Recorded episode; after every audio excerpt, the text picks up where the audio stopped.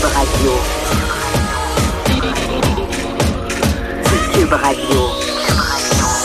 Acteur majeur de la scène politique au Québec. Il analyse la politique et sépare les faits des rumeurs. Trudeau le midi. Bon mardi, aujourd'hui on est le 26 février 2019. Mon nom est Jonathan Trudeau. Vous écoutez Trudeau le midi à Cube Radio. Je suis particulièrement content de vous parler euh, aujourd'hui parce que j'ai eu peur de ne plus pouvoir le faire. Oh oui, oui, oui. Oui, hier, je parlais avec, Vincent Dessureau, des gens qui sont euh, qui font de comment on appelait ça de l'éco-anxiété, je pense là. Ils se sentent tout mal en dedans. J'ai vécu un genre d'anxiété assez particulière hier en fin de journée, alors que je quittais euh, l'Assemblée nationale, la tribune de la presse. Et si vous connaissez euh, Québec un peu, il y a l'édifice Marie-Guillard, le G, cette espèce de, furoncle dans le paysage de la ville de Québec, là, qui est le plus haut euh, building qu'on voit. Et euh, donc, j'ai quitté à 15 heures. Je me rends à ma voiture comme je le fais tous les jours, au deuxième souterrain du stationnement. Et là, j'embarque dans ma voiture, pressé que je suis à aller prendre le traversier pour retourner à Lévis. Et je tourne le premier coin dans le stationnement et... la brique, la brique sec. Et là, il y a une filée de voitures. Là, je me dis, bon, des fois, c'est quelqu'un qui n'a pas été capable à l'étage d'en dessous de, de rentrer sa carte de crédit correctement. On a l'impression que des fois, ça prendrait un cours universitaire pour savoir comment sortir d'un stationnement. Je me dis, bon, OK, ça, ça, ça coince un peu, mais dans deux minutes, je vais être sorti. Euh, non, non, non. Euh, non, non. Je suis resté pris 45 minutes dans le stationnement sans savoir pourquoi, parce que j'avais pas accès à l'extérieur. Je, je ne pouvais pas voir que euh, c'était le quadrilatère au complet. Finalement, c'est le centre-ville de Québec au complet qui était euh, en état de crise. Il n'y a plus rien qui avançait. C'était épouvantable. Mais 45 minutes dans un stationnement enfermé, avec toutes les voitures en marche, certains bon arrêtaient leur voiture parce que ça avançait pas, etc. Mais il y a quelque chose de très angoissant là-dedans. J'ai pas aimé ça du tout, du tout, du tout. Je suis certain que les jeunes enfants qui, eux, ont eu l'occasion de passer leur nuit dans euh, certaines écoles primaires parce que les parents n'étaient pas en mesure d'aller les chercher, eux, ils ont eu plus de fun. Eux autres, ça a dû être le méchant party. Imagine le hockey cosum dans le gymnase, toi, jusqu'à 7-8 heures le soir, ça doit-tu être tripant?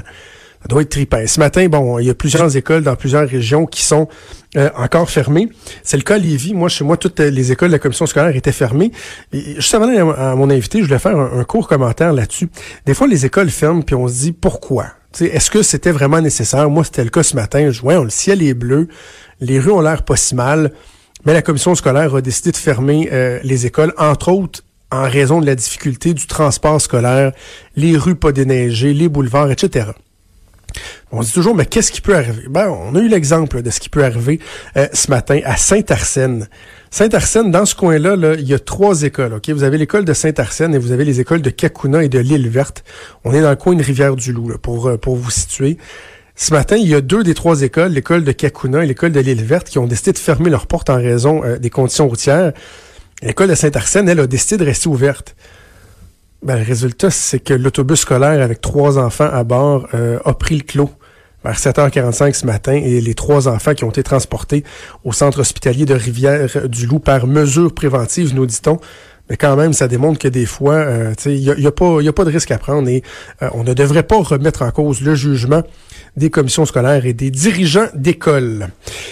Régulièrement, on parle euh, de la violence qui est de plus en plus présente dans notre société. Dernièrement, on avait encore des articles sur les professeurs, par exemple, les éducateurs, éducatrices, qui sont victimes d'une certaine forme de violence. Pas juste violence verbale, violence physique également, avec toutes les conséquences que ça peut euh, impliquer, les traumatismes, les difficultés, etc. Et souvent le manque de moyens pour se prémunir contre ça, ou en tout cas pour agir. Ben, le domaine de la santé ne fait pas exception. On a appris ce matin dans le Journal de Québec que le nombre de réclamations auprès de la CNESST a bondi depuis quelques années, ce qui est assez préoccupant. Et pour en parler, on va aller rejoindre Elisa Cloutier, qui est journaliste au Journal de Québec, qui signe le papier ce matin dans le journal. Bon midi, Elisa. Bon midi, j'entends. Content de te parler, ancienne collègue, toujours plaisir Oui. de, de, de, de, de pouvoir Ben oui. euh, travailler euh, avec toi. Euh, Elisa, dresse-nous un peu le, le, le portrait. Quand on parle d'augmentation donc des réclamations, ce qui veut dire augmentation des gestes de violence physique, on parle de quoi exactement? Ben, on parle, en fait, c'est une augmentation là, depuis 2015, là, euh, sans donner de trop de chiffres comme ça à la radio, c'est une augmentation de près de 33% Et ça, c'est des réclamations qui sont faites par euh, des membres euh, du personnel de la santé, donc infirmières, infirmières auxiliaires, préposés, donc tout le personnel là, qui est sur le terrain avec la clientèle et qui sont victimes de violences, que ce soit de la part d'un patient ou d'un résident, par exemple, en CHSLD. On fait une demande, on est blessé et là, on a besoin de la CNSST. Ça, c'est tous des demandes qui ont été acceptées. Là. Donc, euh, il y a peut-être d'autres cas, évidemment, là, là-dedans, là, qui euh, quelqu'un a reçu, ben, en fait, c'est certain, quelqu'un a reçu un coup, par exemple, pas, ça mène pas toujours à la CNESST, on s'entend, mais il y a des cas qui sont un peu plus graves, qui nécessitent euh, un arrêt de travail, et, puis c'est ces cas-là -là, qu'on rapporte aujourd'hui dans le journal. Tu dis augmentation de 33% ça, ça veut dire en 2017, c'est près de 900 cas c'est énorme, c'est énorme. C'est pas, on parle pas en 2015. C'est ça, exactement. Et euh, évidemment, là-dedans, dans ce genre de reportage-là, j'ai eu l'occasion de parler avec plusieurs personnes. Euh, on comprendra qu'il y en a pour qui c'est moins facile là, euh, d'aller de l'avant puis d'exposer leur histoire comme ça publiquement. Mais j'ai eu plusieurs témoignages dans ce dans ce dossier-là, puis des gens qui qui sont blessés gravement. pas un coup à l'épaule, tu sais, banal. Là, c'est par exemple le Monsieur Vézina là qui est dans le journal, lui, euh, il a reçu un.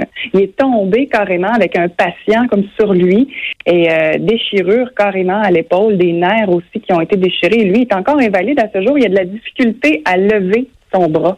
il est même plus capable de, prendre quelque chose de, moindrement un peu lourd. Là.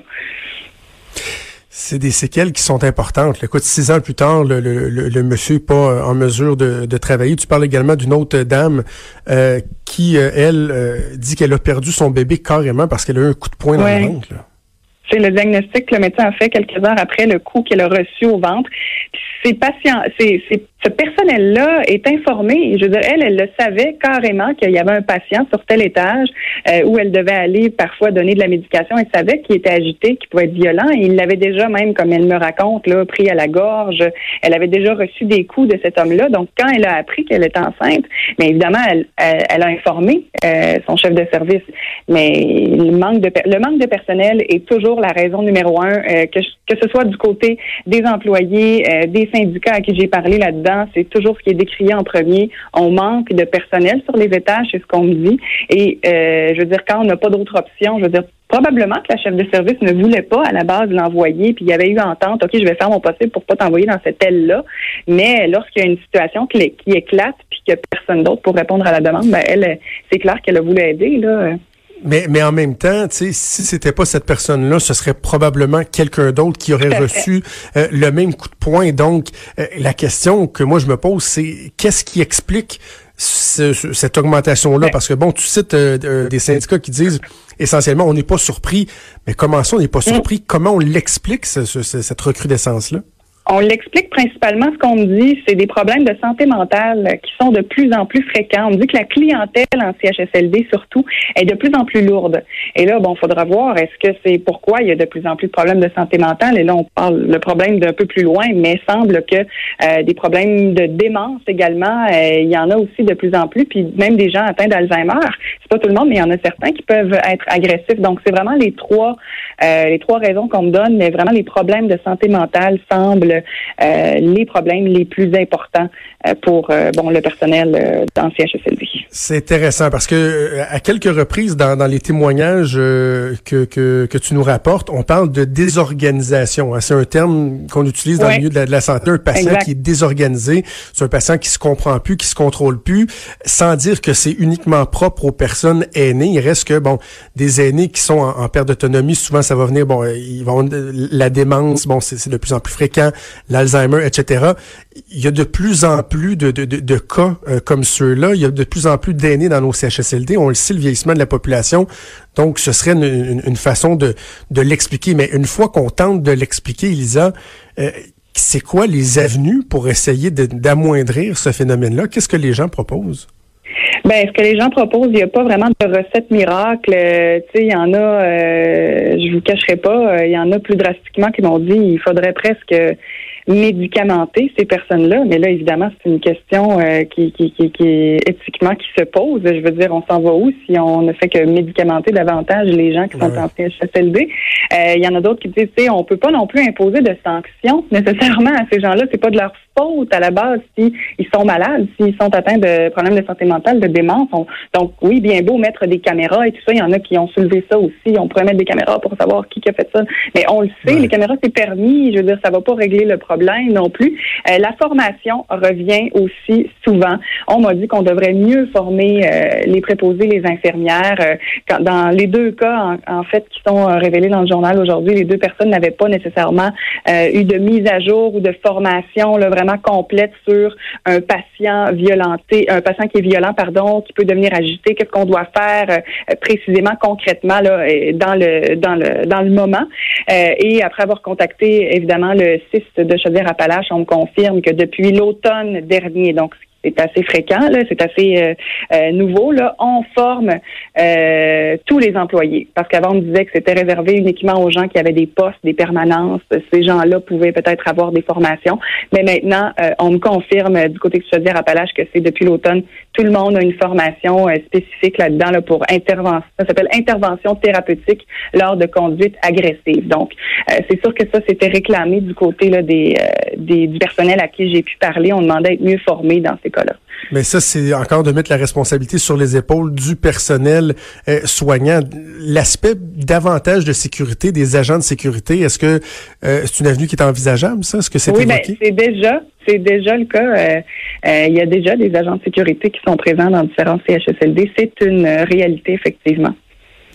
À ta connaissance, dans les statistiques qu'on a, ben, je, suis pas certain, mais je pense que ces statistiques-là vont exclure, par exemple, les, les médecins qui, eux, ne sont pas sujets au même régime. Là. Il n'y a pas de déclaration, par exemple, à la CNESST. Donc, sauf erreur, ces cas-là, ça touche uniquement les préposés, les infirmiers, par exemple, infirmières. Oui, exactement. Moi, ce qu'on m'a confirmé, que c'était le personnel qui travaillait dans le domaine de la santé. Donc, effectivement, je crois que les médecins, euh, c'est exclu de, ces données-là. On parle préposé aux bénéficiaires, on parle infirmière, infirmière, infirmière auxiliaire, euh, ce genre de, de poste-là. Ben Elisa, c'est tout aussi euh, préoccupant qu'intéressant comme euh, papier. Euh, on va voir s'il y a des gens qui auront entendu l'appel des syndicats, des, des, des, des, des employés qui sont touchés, qui sont marqués par ce genre de situation-là. Merci beaucoup, nous avons parlé ce midi. Ben, plaisir pour moi. Merci. Merci. C'était Elisa Cloutier du Journal de Québec.